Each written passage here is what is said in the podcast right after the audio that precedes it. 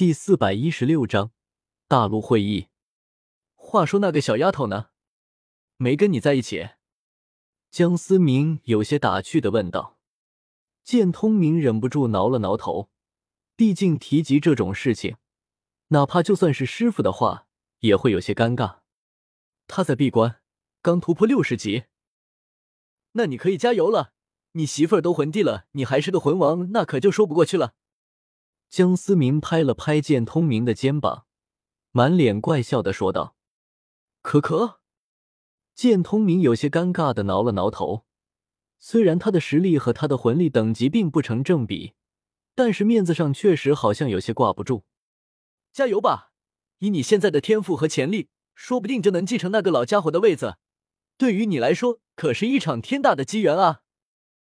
江思明点了点头，欣慰的说道：“要知道，剑通明可是如今斗罗大陆上唯一拥有杀神领域的魂师，再加上剑斗罗乃是信任的修罗神。”剑通明去接那个老家伙的班，还是很有可能的。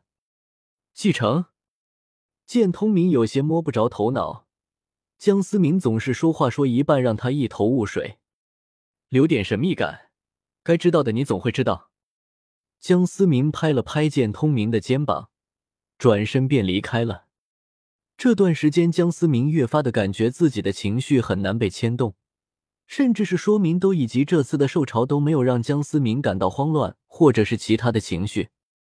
江思明心中的情感似乎在一点点的丧失，这种越来越麻木的感觉越来越让江思明感到不安。江思明之前对海神阁阁老所说的自己不会停留太久，并不是虚言，而是他真真切切的感受到了之前从未有过的排斥感，来自天地的排斥感。仿佛连天地都开始讨厌江思明了。江思明也算是彻底的明白，自己在斗罗大陆的时间不多了。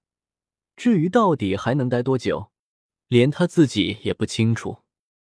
系统也沉寂了很长时间，江思明甚至已经渐渐的淡忘了自己还有系统的存在。江思明越来越感觉系统像是一个游戏的新手指引，随着江思明越来越强大。新手指引功能也就渐渐失去了作用。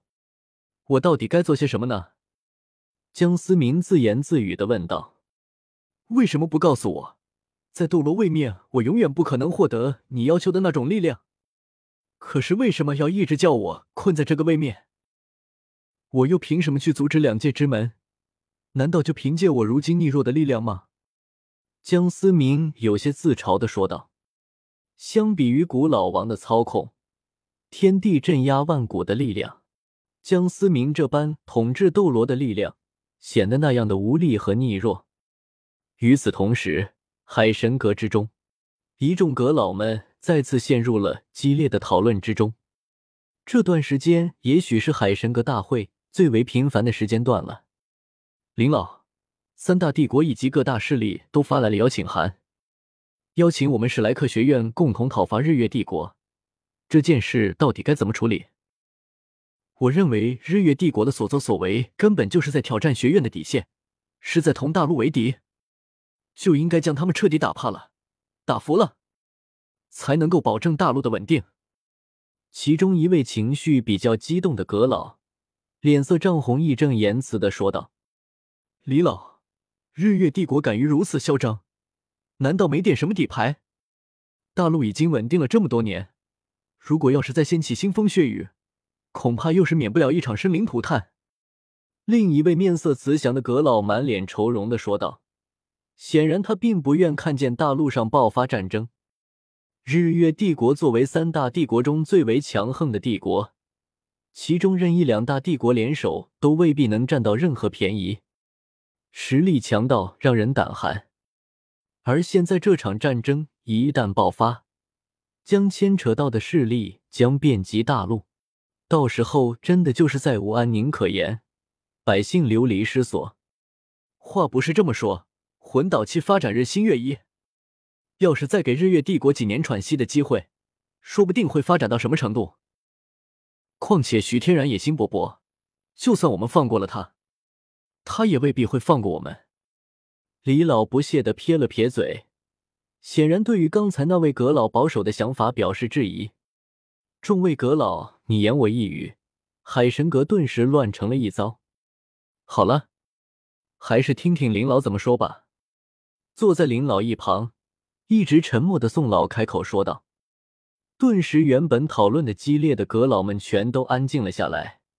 宋老可是九十七级封号斗罗，地位可谓是一人之下，万人之上。坐在首位上的林老一直保持着沉默，并未说话，并不是他不想管此刻乱糟糟的海神大会，而是他也不知道该如何做决定。一旦他开了口，就代表着他要拍板子了。海神阁的阁主的决定，可是代表着学院最终的决定。各位，史莱克学院从来不惧怕战争。林老缓缓的开了口。原本安静的阁老们，其中几个瞬间有些兴奋了，显然是那些主战派的。但是，战争可不是儿戏，学院永远不可能成为战争的机器。守护大陆的安宁是学院的初衷。轻率的决定可能让大陆再次陷入腥风血雨。林老突然的转折，瞬间又让主战派的阁老哑了火，众人也是有些瞠目结舌。这话说了和没说不一样吗？到底是打还是不打？明都灾难，日月帝国损失惨重，想要恢复元气，一时半会儿是不可能的。留给我们的时间还十分的充裕，我宣布。一个月后召开大陆议会，邀请所有宗门以及帝国，包括日月帝国。林老直接一拍桌子，做出了最终的决定。这个地方好漂亮，冰天雪地之中，唐舞桐如同雪中精灵，尽情的绽放着。冰雪世界之中，一行十几人有些艰难的在风雪之中前行着。小桃姐。你是极致之火属性，干嘛要跑到这种地方来获取魂环？一旁的徐三石十分不解的问道：“传说在极北之地有一种火焰，是上古凤凰遗落在人间的神火，名为焚心炎。这神火没有任何温度，却能够灼烧灵魂，更能够洞穿人的内心，奇妙之处妙不可言。我在学院的典籍看过，焚心炎曾被上古魂师获取过。”可代替魂兽魂环的功效，还有这样的神火，只是这上古的东西只存在于传说之中，真的存在吗？洞穿人心，这能力倒是甚是有趣。霍雨浩倒是对于这神奇的火焰有了几分兴趣，但还是有些不明白马小桃就为了一个可能不存在的东西，花这么大的功夫前往极北之地。